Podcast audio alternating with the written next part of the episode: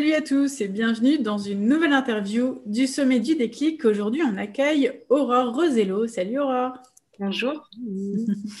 Alors Aurore, tu étais euh, naturopathe et puis aujourd'hui, tu as fait, euh, tu as eu ton déclic, tu as, tu as euh, fait ta reconversion professionnelle et tu accompagnes euh, des thérapeutes, des praticiens dans euh, la mise en place de leur activité. Tu les soutiens notamment euh, sur tout l'aspect entrepreneurial.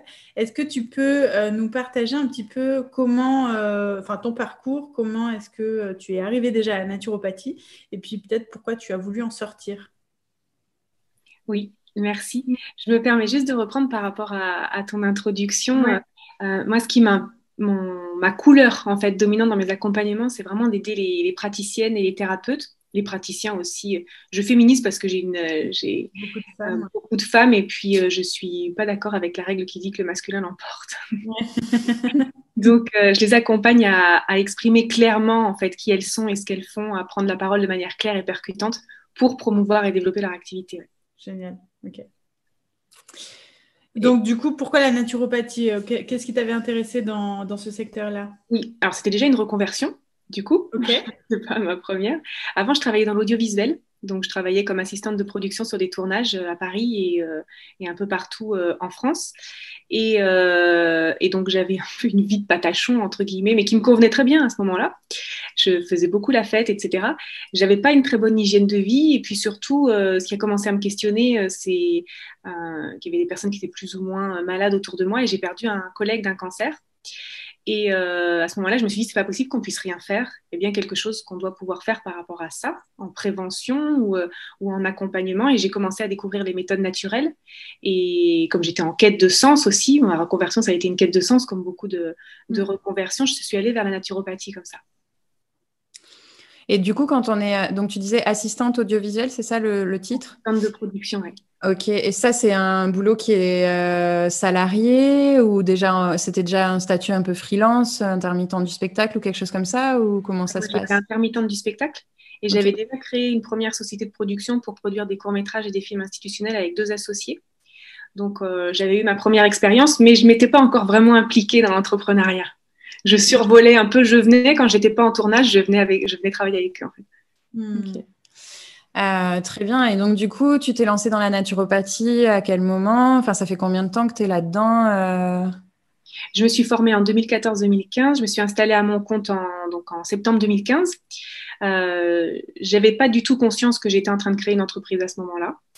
Hmm. J'ai créé une micro, enfin une auto-entreprise comme euh, beaucoup de personnes en une demi-heure sur Internet. Et, et, donc, je me suis lancée comme ça, tête baissée. Et, et, moi, je voulais juste aider, quoi je voulais aider les gens, faire des consultations, avoir des clients. Euh, j'avais, je voyais vraiment qu'un tout petit bout de la partie visible de l'iceberg. Et qu'est-ce que tu as découvert alors euh, que tu que n'anticipais pas euh, du coup? J'avais pas anticipé du tout que entrepreneur c'est un métier qui a besoin de s'apprendre du coup, on a besoin de, l'apprendre. Et, et ce que j'avais pas forcément anticipé aussi, c'est qu'il y a vraiment rien de, permanent et qu'on est obligé, enfin qu'on a besoin en tout cas de s'ajuster en permanence euh, euh, par rapport à ce qu'on avait imaginé, par rapport à nos offres, à notre positionnement, etc. Qu'il y a une grande, euh, on a besoin d'avoir une grande agilité, une grande flexibilité, grande faculté d'adaptation pour pouvoir, pour pouvoir développer et, par exemple, en cas de pandémie mondiale Entre autres, là, je crois que c'est venu nous faire jouer à fond hein, le, côté agilité et adaptation. Mm. Et, en général, en fait, moi, je suis hypersensible. Donc ça, j'avais pas du tout pris en compte aussi dans la création de mon entreprise. Euh, puisque du coup, au début, euh, j'ai vécu des montagnes russes émotionnelles. Euh, ça marche, ça marche pas. Ah oui, ça marche. Ah oui, mais pas autant que j'aurais pensé. Ah, pas exactement comme je l'avais imaginé, etc. Et effectivement, ça, par exemple, c'est important pour moi quand on a envie d'aller vers une reconversion et qu'on a envie de se lancer à son compte, de le faire en, en se connaissant bien et euh, en respectant en fait euh, qui on est. Moi, je dis souvent, euh, on n'est pas la variable d'ajustement de l'entreprise, c'est notre entreprise qui est la variable d'ajustement, qui, mm. doit, qui doit être modelée en fonction de qui on est, comment notre personnalité, notre sensibilité, etc. Mm, c'est très chouette comme, comme phrase. Il y avait aussi, on ne doit pas être au service de son entreprise, mais son entreprise doit être à notre service. et, c'est vrai que c'est hyper important d'avoir ça en tête, en fait. on l'oublie trop mm. souvent. Mm. C'est clair. Et donc, donc 2014, 2015, naturopathie, et puis ensuite la partie accompagnement d'autres thérapeutes, ça vient comment? Ça vient à quel moment? Eh bien, je me suis fait accompagner du coup pour développer ma propre activité. Et contre toute attente, en fait, j'ai découvert et je me suis passionnée pour la communication et le marketing. Euh, en voyant que c'était vraiment quelque chose de, très modelable aussi et que je pouvais l'adapter à, à, qui je suis, à comment j'ai envie de le faire, avec le cœur et avec euh, éthique et intégrité. Et comme ça a commencé à fonctionner pour moi, j'ai eu des demandes de, proches, de praticiennes ou thérapeutes qui ont voulu euh, savoir mais comment tu fais en fait pour développer ton activité alors que nous on galère.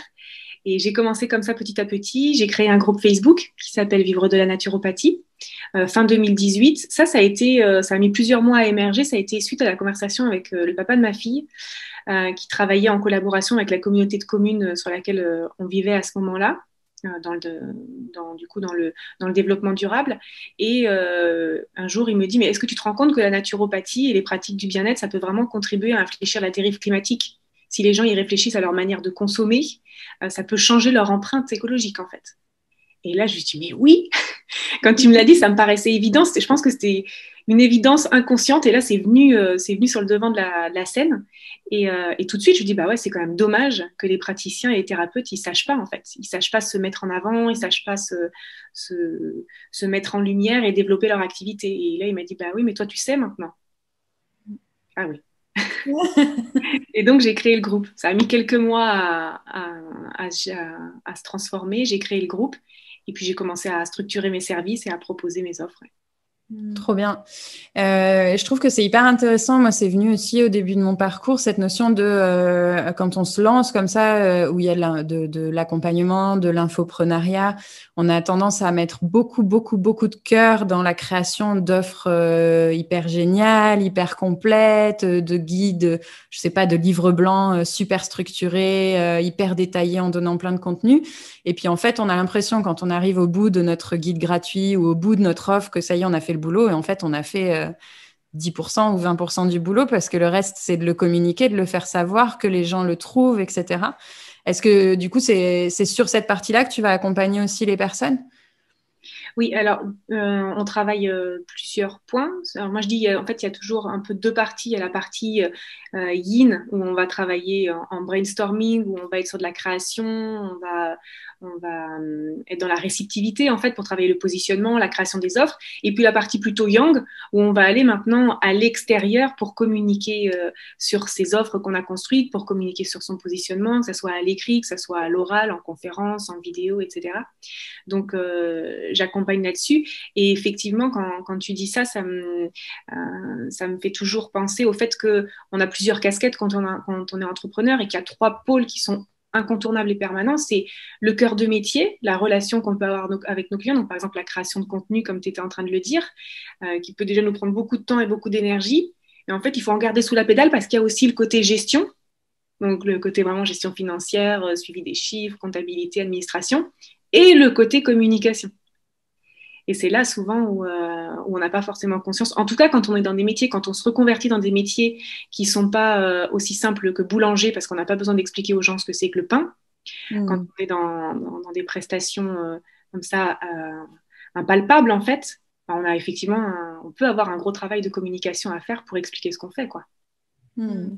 Tu parles de l'aspect yin et yang du marketing et je trouve ça dingue parce que moi c'est un truc que j'ai que je perçois aussi dans dans ma pratique du marketing depuis plusieurs années, où en effet, quand on regarde certains marketeurs, on les voit très très yang et d'autres, euh, et en particulier en général les femmes et dans le milieu de l'accompagnement, elles sont beaucoup plus yin dans leur marketing. Et c'est un sujet qui a été finalement euh, pas mal abordé avec euh, Benjamin, avec Alex et avec Salomé dans les interviews qu'on a fait mhm. récemment. Et je pense pas que ça a été théoriser ce concept-là, mais euh, il, vient assez naturellement en fait quand on pratique le, marketing dans ces métiers-là. Euh, donc merci de, revenir souligner euh, ça encore une fois. Génial. Est-ce que tu veux nous dire un peu comment ça s'est passé 2020 pour toi? Du coup, tu étais installée en tant que coach déjà depuis un petit moment. tu as, commencé quand sur la partie accompagnement vraiment? Fin 2018. Ok, donc ça faisait, ça faisait déjà une bonne année que tu étais installée là-dessus. comment ça s'est passé 2020 pour toi à titre perso dans ton aventure entrepreneuriale? Et aussi, euh, est-ce que tu as perçu des choses par rapport à l'évolution peut-être de ta clientèle ou de, des demandes qu'on a pu te faire? Grosse année de transformation. Mmh. Moi, mon activité s'est développée mais j'avais tout mis en place. Ça s'est pas développé grâce euh, à la situation où, euh, comme ça, on a un coup de baguette magique. Hein. On sait que quand on est entrepreneur, euh, qu'on plante des graines, mais qu'elles vont pas forcément pousser tout de suite. Donc, c'était ce que j'avais déjà mis en place en 2019, qui a porté ses fruits aussi en 2020 et maintenant qui est en train de porter ses fruits pour 2021. En tout cas, mon activité a augmenté, c'est sûr. par contre, ce que j'ai pu constater, effectivement, c'est que les, les habitudes de consommation de manière générale étaient en train de changer euh, qu'on ne pouvait plus que ce qui nous paraissait euh, clair et évident, ou là où on avait des repères sur euh, quand communiquer, à quel moment, quel jour, combien de temps à l'avance, etc. Ça, ça, s'est brouillé, vu que les habitudes de consommation des gens ont changé.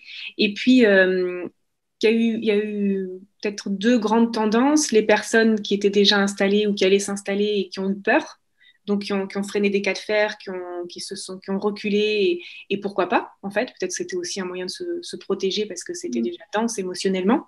Et d'autres personnes qui se sont dit un petit peu, euh, mais en fait, là, euh, peut-être cette, cette peur de, de, la mort ambiante qui était là nous a donné encore plus envie de vivre et encore plus, en, ça me fait des frissons quand je vous le dis, moi aussi, envie de, de se dire, mais en fait, on n'a rien à perdre et on a un message, donc on va y aller et on va y aller euh, avec le cœur et on va y aller à fond et on va, on va y aller avec nos tripes. Et là, il s'est passé des belles choses. Du coup, les personnes étaient euh, certainement encore plus engagées. Pour celles qui s'engageaient, elles étaient encore certainement plus engagées. Quoi. Hmm. Ok. Euh, c'est quoi, quand tu dis que ton activité s'est développée, par exemple, combien peut-être, je ne sais pas si tu sais nous le dire comme ça, mais une estimation de combien de personnes tu as pu accompagner l'année dernière Comment ça se traduit pour toi? C'est quoi la longueur de tes accompagnements? Je sais pas nous en dire un petit peu plus là-dessus. Moi, j'ai plusieurs euh, formules. J'ai une formation en ligne, du coup, où les personnes peuvent euh, s'inscrire quand elles veulent. J'ai aussi des accompagnements en groupe, donc qui sont lancés à des dates euh, précises, et des accompagnements individuels. Donc, sur 2020, comme ça, qu'est-ce que je peux dire? Entre 100 et 150 personnes qui sont rentrées, en groupe, soit en individuel. Mais euh, ça veut tout et rien dire parce que ça dépend de combien on a de personnes par groupe, euh, combien on peut suivre de, en même temps de, personnes en individuel, etc. Donc, euh, ce chiffre-là, il, est, il a un sens dans mon modèle d'affaires, mais ça ne sera pas le même sens dans le tien ou dans celui, dans celui de, de, Lucie, de Pierre, de Madeleine. Alors, tu parles de modèle d'affaires, peut-être pour les, les, thérapeutes qui nous regardent, ça veut dire quoi? Et comment tu construis ton modèle d'affaires? Alors pour moi, le modèle d'affaires, c'est d'abord euh, poser ses vacances. Ah, yes c'est hyper important déjà pour moi, pour m'assurer d'être euh, d'être bonne toute l'année et avec tout le monde, euh, de commencer par ça, par, le, par les paramètres temps et plaisir et, prendre soin de soi. Donc, euh, et à partir de ça, on compose autour du coup ce qu'on a envie de, proposer, les offres qu'on a envie de proposer, à quel tarif, à quelle fréquence, euh, et comment on va communiquer dessus euh, par rapport à ça. Quoi. Ok. après, tu dis le chiffre ne veut pas forcément dire grand-chose, mais je trouve que déjà, c'est intéressant. 150 personnes qui ont, qui ont bénéficié de ton accompagnement, c'est aussi une forme de mesure de ton impact euh, et, de, de, la, de la, du rayonnement de ton message et de ton accompagnement. Donc, c'est, euh, je trouve que c'est un, un, beau chiffre et en tout cas une belle réalisation de 2020 d'avoir pu accompagner 150 euh, thérapeutes sur le chemin de diffuser leur voix aussi à leurs clients. Mm. Donc, félicitations à toi. et les clients, il y a aussi une influence qu'on ne peut pas forcément totalement mesurer, mais c'est toutes les personnes qui vont consulter notre contenu gratuit qui nous mm. voient en vidéo, qui nous voient en conférence, etc. Donc là, euh, c'est sûr que bah, l'année dernière, c'est certainement plusieurs milliers. Mais moi, j'appelle ça les invisibles. On sait qu'ils sont là. On voit effectivement les vues sur nos vidéos, les commentaires, les likes, etc. Mais il y a aussi plein de personnes que ça impacte et qu'on ne voit pas, mais pourtant, euh, on sème des graines aussi pour ces personnes-là. Mm. Tu fais des vidéos. Est-ce que ça te semble important euh, pour un, thérapeute euh, de montrer son visage sur Internet? C'est une question que j'ai parfois de Ah non, mais je suis pas très photogénique, euh, j'aime pas trop euh, je ne suis pas à l'aise avec la vidéo, qu'est-ce qu'on qu'est-ce qu'on leur répond? Est-ce que c'est un passage nécessaire, obligé aujourd'hui en 2021 Est-ce qu'on peut le contourner ou est-ce qu'il y a des conseils Moi, je retournerai la question. Je leur dirais si vous vous posez la question, j'ai le choix entre deux thérapeutes. je vais voir leur site internet. Il y en a un où on voit rien de la personne et l'autre où la personne a fait une petite vidéo, ne serait-ce qu'une petite vidéo de présentation d'une minute trente en disant qui elle est, ce qu'elle fait et où on sent l'énergie avec qui le lien de connexion il va se faire le plus facilement et le plus rapidement, hmm. bah, c'est la personne qui aura sauté le pas de la vidéo parce que pour moi, c'est l'outil qui se rapproche le plus de, des conditions euh, du présentiel. Quoi. Hmm. Donc je pense que c'est dommage aujourd'hui de vouloir communiquer sans exploiter au moins la photo, voire la vidéo. Euh, après, évidemment, il n'y a jamais d'obligation, hein, mais pour moi, c'est ce qui crée le lien de confiance et de connexion plus rapide avec les gens. Quoi. Ouais. Euh, par rapport à ce que tu disais, que tu as découvert euh, cette partie entrepreneuriale euh, à laquelle tu t'attendais pas, est-ce qu'il y a des prises de conscience particulières ou même pour développer toute la partie marketing en ligne, etc., que tu as pu faire? Enfin, c'est quoi les étapes? Qu'est-ce que tu as développé toi pour toi-même? Alors les prises de conscience, du coup, on va dire techniques ou au niveau du mindset, plutôt état d'esprit ah bah écoute les deux. Hein. Alors d'un point de vue technique ou pragmatique, c'est je me suis rendu compte que euh, à chaque palier, il y, a des, paliers, pour moi il y a des paliers de, de chiffre d'affaires, mais il y a aussi des paliers de visibilité.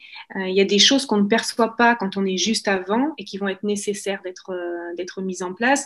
par exemple, euh, qu'est-ce que je peux dire concrètement de, pour moi euh, Je suis allée jusqu'au palier des 40 000 quasiment euh, toute seule, avec une assistante que je prenais très peu de temps. Mais à un moment donné, pour dépasser ce palier-là, j'ai besoin de prendre quelqu'un plus longtemps et de déléguer davantage de choses. Hmm. Je savais qu'à un moment donné, je déléguerais certaines choses, mais j'avais pas forcément conscience que pour passer ce palier-là, en tout cas pour moi, je dis pas que c'est pour tout le monde pareil à ce palier-là, mais j'ai eu besoin d'implémenter des, des actions dont j'avais pas conscience. Et en fait, il y a toujours ce truc-là de, comme chaque entrepreneur et chaque entreprise est unique, on peut pas, il y a pas tout, tout n'est pas théorisable et on peut pas dire, bah, à tel palier, il va y avoir ça, ça, ça à faire, même si globalement, quand même, il y a des paliers où on sait que, qu'il y a de l'automatisation à mettre en place, la délégation, euh, si on n'a pas envie de travailler euh, euh, la nuit, le week-end, comme c'est mon cas. Donc, de se dire toujours que d'avoir conscience, moi en tout cas j'ai pris conscience que je, connais ma vision, ça c'est important. Euh, et je pense que c'est important pour euh, chaque entrepreneur d'avoir une vision moyen et long terme. Par contre, je ne sais pas forcément par quelle étape il va falloir passer. Donc moi, je sais que je veux bien y aller, mais pas toute seule. Donc je me fais accompagner régulièrement pour que quelqu'un euh, m'éclaire le chemin là où moi, j'ai pas encore, pas encore la bonne lampe frontale pour voir assez loin, quoi. Hmm. Oui, ce que tu veux dire par là, c'est aussi d'aller chercher des personnes qui, qui, ont fait euh, ce que toi tu es en train de faire et, euh, donc d'aller euh, finalement puiser l'expérience et le retour d'expérience auprès d'eux plutôt que de le faire en autodidacte et d'essayer de trouver tes infos toute seule.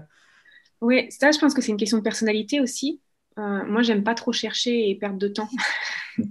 Donc, euh, je préfère investir de l'argent et investir du temps auprès de personnes euh, qui sont tombées là où moi, j'ai pas envie de tomber, par exemple, ou, qui ont réussi là où moi, j'aurais envie de réussir, et qu'elles me disent, bah voilà, le chemin le plus simple et le plus direct, c'est là. Et en fait, il y a plein de personnes qui ont une longueur d'avance parce qu'elles ont commencé un petit peu plus tôt que nous. Donc, c'est dommage de pas aller chercher, à mon sens, c'est dommage de pas aller chercher l'expérience auprès de ces personnes-là, quoi. Mm. Tu es la maman d'une petite Alma qui, euh, qui a quoi 4-5 ans peut-être? Oui, elle va avoir 5 ans au mois de mai. Mm. Ok. Euh, comment, euh, enfin déjà, quel est l'impact d'Alma dans ton activité professionnelle? Et ensuite, est-ce que ton activité professionnelle a un impact sur ta vie de famille? Comment ça se passe dans les deux sens?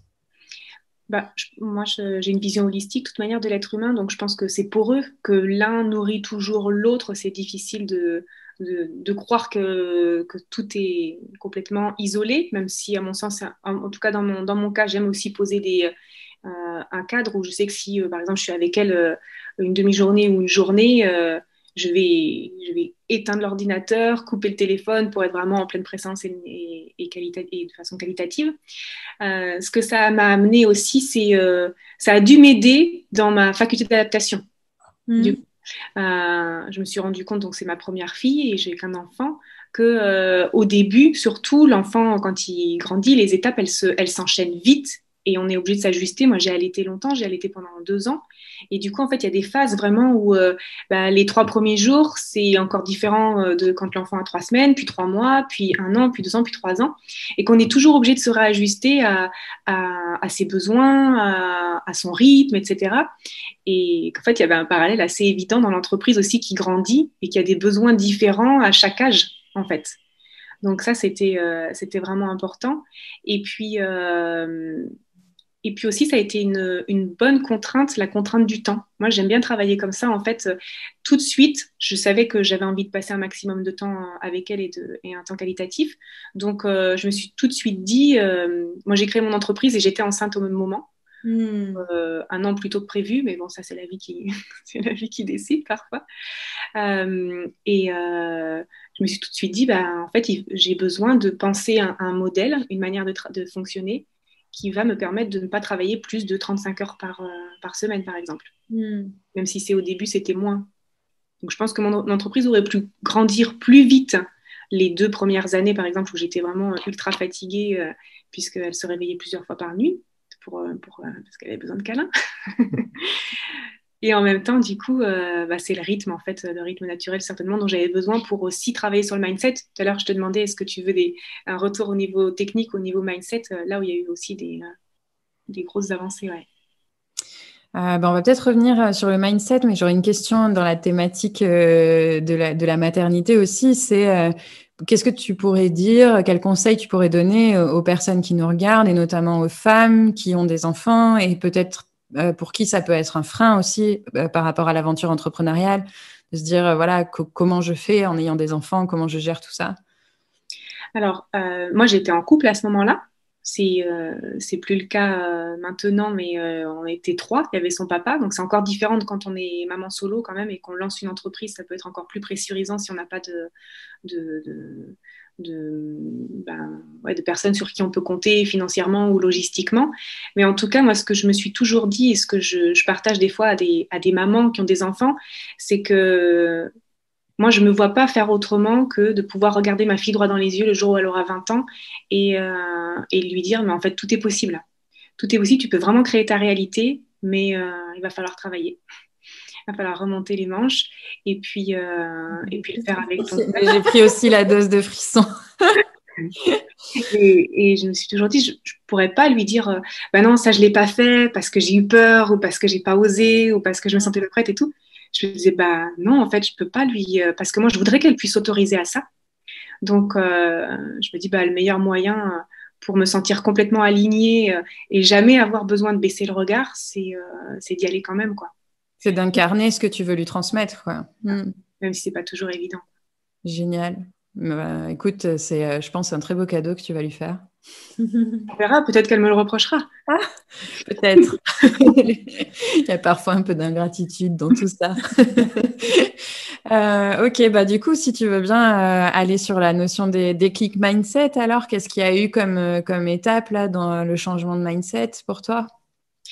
Alors, euh, je, je, réfléchissais ça à, à, ça cette semaine là sous la douche comme quoi c'est pour eux hein, le personnel mais je me disais je crois peut-être que la chose la plus forte pour moi c'est d'avoir appris à aimer mes doutes. Euh, mm. parce que j'en ai eu plein au début et puis ça m'arrive encore d'en avoir hein, de se poser est-ce que je suis toujours bien alignée? Est-ce que c'est toujours ça que j'ai envie de faire? Est-ce que ma vision elle me correspond toujours? Est-ce que les standards vers lesquels j'ai envie d'aller c'est bien je les choisis avec mon cœur et pas juste avec ma tête? Euh, euh, et mon goût du challenge. Et, euh, en fait, les doutes, il, y en a tout le temps. Quels que soient les, euh, les, paliers, que ce soit pour moi, pour les personnes que j'accompagne ou les autres entrepreneurs qui soient autour de moi, qu'on soit au tout début, qu'on soit à 20 000 euros de chiffre d'affaires, 50, 100, 150, il y a toujours des périodes de doute et peut-être encore plus quand on a un terrain hypersensible comme ça peut être euh, mon cas. Et euh, en fait, j'ai appris à, apprivoiser ça dans le sens où les doutes, pour moi, maintenant, c'est des messages, quels qu'ils soient, hein, qu'on doute de notre positionnement, notre légitimité, de nos tarifs, de, de, no de notre euh, manière d'être en rendez-vous, etc. Ça peut arriver à plein de niveaux. C'est d'anticiper parce que souvent, il y a un terrain, en fait. Il y a un terrain qui fait que les doutes, ils arrivent plus ou moins. Et euh, donc moi, j'ai cherché en fait quels étaient les paramètres qui pouvaient favoriser les doutes. Il y a des doutes pour moi qui sont euh, créateurs de quelque chose, euh, qui, vont être, euh, qui vont servir vraiment à quelque chose, puis d'autres doutes qui peuvent être sclérosants ou inhibiteurs. Et ceux-là, bah, en fait, ils font chier, ces doutes-là. On n'a pas envie de, les vivre trop longtemps. Et euh, donc là, c'est très, c'est personnel, mais par exemple, chez moi, ça va être le manque de sommeil. La fatigue, si je cumule d'un manque de sommeil, euh, ça va jouer. si j'ai pas une alimentation qui correspond vraiment à mes besoins, ça va jouer aussi. si je me sens pas épanouie, épanouie amoureusement, ça va jouer aussi. Et donc c'est là aussi où pour moi le pro et le perso, ils sont toujours, toujours liés et que, que finalement les doutes, on peut les minimiser ou en tout cas les anticiper, mais qu'ils euh, reviendront, c'est cyclique, quoi. Tout est vraiment cyclique. Ça apprend vraiment l'entrepreneuriat à, surfer sur l'impermanence des choses, quoi. Ok, super. Merci beaucoup. Tu nous dis, euh, tu as, parlé là de doute sur la légitimité, je crois que tu as mentionné aussi la valeur. Euh, j'ai l'impression que c'est quelque chose euh, qui concerne une grande majorité des entrepreneurs, surtout au démarrage, c'est de se poser la question est-ce que je suis bien légitime? Pour parler de ce sujet-là, pour proposer cette offre-là, pour proposer ce service Et puis, quelle est la valeur que je mets derrière quelle est ma relation aussi à l'argent, comment, comment je me sens à l'aise ou pas de facturer mon client. Euh, j'imagine que dans les accompagnements que tu fais, euh, ce sujet-là euh, est, aussi, est aussi inclus. Qu'est-ce que tu pourrais dire sur ça, sur cette légitimité et sur cette relation à l'argent pour les entrepreneurs qui démarrent? J'ai l'impression, quand, quand je t'entends les parler, en fait, je, je, visualisais un schéma comme si, pour moi, tout ce qui était, euh, donc ces questionnements-là, euh, et de toute manière, de manière générale, les peurs, les croyances, les doutes, les blocages, c'est comme s'ils étaient dans un, dans un creux comme ça, et entre les deux, en fait, il y, a une, y a une distorsion un petit peu de, de, de la réalité entre ce qu'on s'imagine et, euh, et la définition qu'on aurait vraiment envie euh, de donner à ces choses-là, quoi.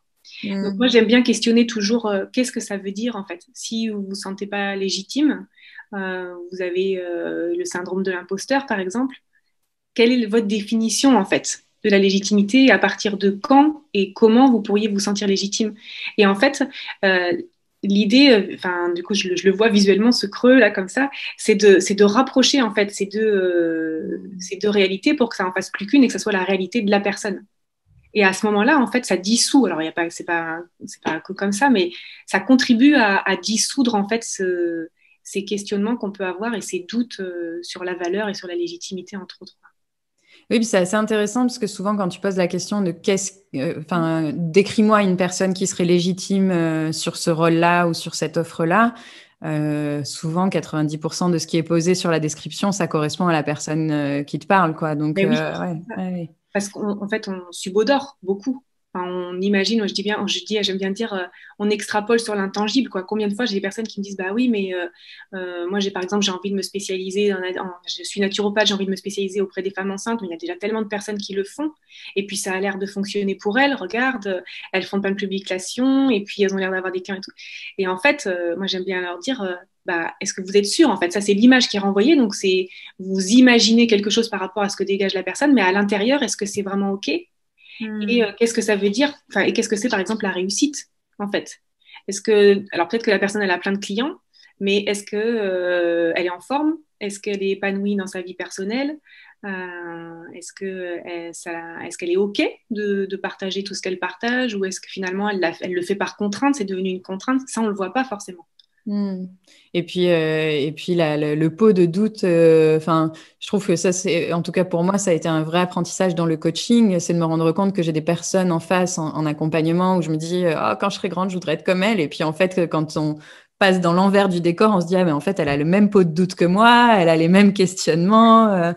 et, et c'est assez intéressant de se rendre compte que finalement, même des personnes qu'on admire et qu'on trouve brillants, euh, ben, ils ont leurs questionnements, ils ont leurs doutes, ils ont leur, euh, leur, zone euh, de, de faiblesse, d'apprentissage, je ne sais pas comment les appeler, mais en tout cas. Moi, ce que j'adore, c'est savoir que Meryl Streep a le syndrome de l'imposteur et que quand on lui donne une récompense, elle a toujours peur qu'on se rende compte qu'elle n'a pas de talent. Quoi. Donc, c'est quand même assez génial. Aurore, est-ce que toi, tu as des mentors, tu as des personnes qui t'inspirent, des livres peut-être qui t'ont fait des déclics, des, ouais, des sources d'inspiration qui te donnent de la force Alors, euh, spontanément, comme ça, je pense à Nelson Mandela. Ok. C'est quelque chose qui me ramène vraiment toujours euh, dans, une, dans une énergie d'humilité, dans une énergie saine et ou qui me permet de relativiser aussi. Des fois, des fois c'est dur. On, a des, on, a des, on se met des objectifs, on a des challenges, on sort de notre zone de confort régulièrement, etc. moi, ça me permet de relativiser. oui, bon, c'est dur, mais déjà, tu l'as choisi, ma grande. donc, euh, donc, tout est relatif. Et euh, j'aurais mis ma fille aussi sur la même, euh, sur la même longueur d'onde ou sur la même longueur d'âme. Alman, Nelson Mandela, même combat. pour moi, c'est la même, c'est la même énergie au niveau de l'inspiration, quoi. Je me dis, elle a autant de choses à m'apprendre parce qu'elle est vierge en fait de tout. Donc, elle le dit avec spontanéité et, et elle m'a fait beaucoup rire. Euh, je l'ai embauchée il y a quelque temps pour euh, mettre des timbres sur des enveloppes pour poster mes vœux. Et euh, elle l'a fait avec tout son cœur. Je lui ai dit, écoute, si tu continues comme ça, je vais t'embaucher. Elle m'a dit, ah, ça tombe bien, je voulais être embauchée dans un travail. écoute, si, si, tu veux, je pourrais venir au coworking avec toi. Oui, peut-être. je vais te payer si tu veux. D'accord. Je lui ai dit, tu veux combien? 100 080. Elle m'a dit, 1080 euros, c'est beaucoup quand même. Je dis, bah, si tu veux, je te donne 2 euros. Tu as travaillé une demi-heure pour moi, je te donne 2 euros. Et là, elle me regarde dans les yeux avec un regard tout franc, elle me dit, 3 euros, maman. elle, a eu le, elle a eu le culot, en fait, de négocier parce qu'elle était vierge. Et du coup, je me dis, bah, de l'inspiration auprès de grands maîtres comme Nelson Mandela et, en fait, sa, sa, spontanéité, sa virginité, où, euh, bah, en fait, sans barrière, on, on fait tout, en fait. On fait vraiment tout. Donc, euh, je pourrais en donner plein, mais j'avais envie de donner cet exemple qui m'a fait vraiment beaucoup rire. Et je me suis dit, euh, je lui redirai si jamais un jour euh, elle a du mal à fixer ses tarifs. Elle est... Quand elle est dispo demain, je peux l'embaucher? Franchement, je pense qu'elle a un potentiel commercial assez fort. je lui ai donné 3 euros. Hein. Ah bah évidemment. quand même.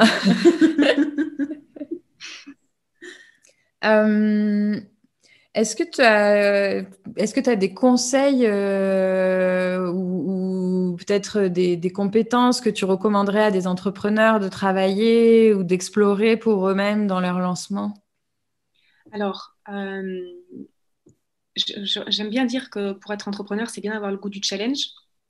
Et en même temps, euh, si la personne a envie de développer sa propre activité et qu'elle n'a pas le goût du challenge, il y a toujours des solutions en fait. C'est ça que j'aurais envie de partager, que euh, si on a un désir, si on a une envie, il y a le moyen qu'on voit à, l'heure où on se parle là, et les autres moyens qui existent et qu'on ne voit pas encore, mais qui sont forcément disponibles si le rêve il est là, si le mm. désir il est là, c'est qu'il y a un moyen d'y arriver, d'une manière ou d'une autre. Donc euh, apprendre les bases, ça, ça me paraît toujours important. Bon, son cœur de métier, bien sûr, sa, sa, casquette de gestionnaire et de communicant aussi. Et puis euh, après, il y a des solutions, en fait. On peut demander de l'aide à l'extérieur, on peut déléguer, euh, on peut s'associer. Il y a énormément de possibilités, entre autres, hein, c'est vraiment que, toute petite partie, mais il y, a, toujours un moyen de pouvoir accéder à la réalité qu'on a envie de créer. Mais mm. par contre, ça demande d'élargir de, sa manière de penser, de penser vraiment out of the box et surtout, euh, à mon sens, de ne pas hésiter à, à, prendre, à, prendre quelqu'un, à demander à quelqu'un dont c'est le métier, hein, pas forcément euh, sa sœur qui a jamais été entrepreneur de sa vie, mais qu'on aime bien. ça, c'est toujours, moi, je fais toujours attention à, qui je demande euh, conseil. Euh, demander conseil à quelqu'un qui est déjà passé par là, de nous aider à regarder dans l'angle mort, quoi. Je trouve que c'est hyper puissant aussi ce que tu dis là. Ben, il y a une, personne qu'on va bientôt interviewer qui avait fait un, post aussi là-dessus qui disait si tu partais en voyage au Mexique, est-ce que tu demanderais des conseils pour les visites à quelqu'un qui n'y est jamais allé? Et il y a vraiment cette notion de se dire, euh, bah, malgré toute la bienveillance et les bonnes intentions de notre entourage, s'ils n'ont pas fait ce chemin-là, probablement que leurs conseils ou que leurs euh, commentaires, euh, il y en a qui peuvent être très justes et, c'est important de les entendre, mais tout n'est pas à prendre au pied de la lettre et à écouter surtout si la personne n'a pas fait le chemin qu'on est en train de faire. Quoi. Et c'est même ça le rôle finalement de l'entrepreneur, c'est un rôle stratégique. Euh, et de, décider qu'est-ce qu'on écoute comme signaux faibles ou, pas, euh, et de mettre le curseur et d'avoir sa propre euh, capacité de jugement et de, décision par rapport à ce qu'on pressent. Et donc de ne pas écouter tout le monde et n'importe qui. Et, voilà. Et nos parents nous aiment beaucoup, mais parfois, ce pas les meilleures personnes pour décider d'un certain nombre de choses. Ouais. Euh, tu parlais, tu mentionnais l'espace de coworking où Alma voulait venir avec toi. Euh, ça m'a appelé des questions sur le fait, euh, il y, a aussi une crainte souvent dans le fait de se lancer à son compte en freelance, c'est de se dire ouais mais moi j'ai besoin du collectif, je vais peut-être me retrouver seule dans, dans, cette aventure-là. donc tu as parlé que, du fait de te faire accompagner par, par, des professionnels. Comment tu fonctionnes à un niveau plus horizontal, je dirais, euh, est-ce que tu as des, partenaires business euh, Est-ce que tu vas dans des espaces de coworking Est-ce que tu fais partie de certains réseaux? Comment tu, euh, tu tisses Depuis le départ, je pense que l'union fait la force. Hein. donc, euh, oui, j'ai des personnes qui, sont un peu plus avancées que moi et qui vont me guider là où j'ai envie d'aller. Mais j'ai aussi euh, mis en place des masterminds, donc des échanges en fait avec d'autres euh, entrepreneurs qui en sont au moins au même niveau que moi, qui ont des objectifs similaires pour, faire de l'intervision, pour s'entraider en fait, que ça soit pour avoir des, des, retours par rapport à notre expérience en clientèle, mais aussi des retours par rapport à notre stratégie, comment, comment on développe stratégiquement l'entreprise. Je fais partie de réseaux professionnels aussi. Euh, donc moi, je vis en Bretagne, donc je fais partie du réseau, par exemple, Femmes de Bretagne, qui est un réseau de porteuses de projets et entrepreneurs. Euh, et en coworking aussi. Donc ça, c'est euh, récent. J'ai passé quatre ans et demi à travailler quasiment toujours de, chez moi et j'ai ressenti le besoin à un moment donné de, de me resociabiliser parce que je travaille en ligne à 99%, donc je rencontre des gens toute la journée, mais pas des gens palpables. donc j'ai eu besoin de, voilà, c'est ça. de pouvoir venir en coworking. Et là aussi où j'ai trouvé un intérêt, c'est qu'il euh, y a d'autres entrepreneurs qui sont au moins aussi avancés que moi, voire plus, mais dans des domaines différents, voire complètement différents. Et pourtant, il y a des choses qui sont similaires et la source d'inspiration, elle peut être trouvée là aussi. Même si on n'a pas la même, le, bah, le, même métier et le même euh, modèle, on peut vraiment s'inspirer les uns les autres. On peut décloisonner un maximum en fonction des métiers super.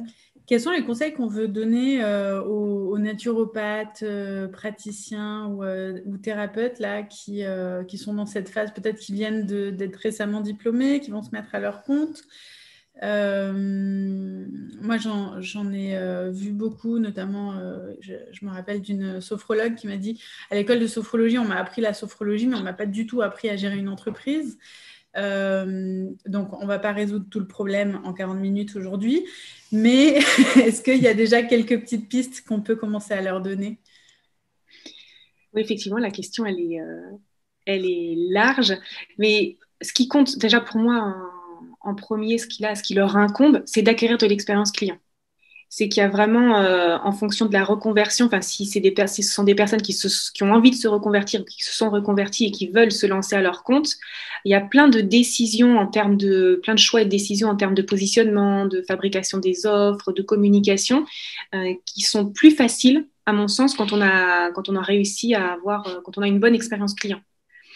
Et malheureusement, en fait, ça, dans les formations, toutes les formations n'imposent pas un nombre minimum euh, de, séances à faire, alors que ce soit des gens qui payent ou pas hein, pour, euh, pour les services, hein, des, personnes euh, test, entre guillemets, un peu des, mm. cobayes, mm. qui sont consentants, bien sûr. Hein.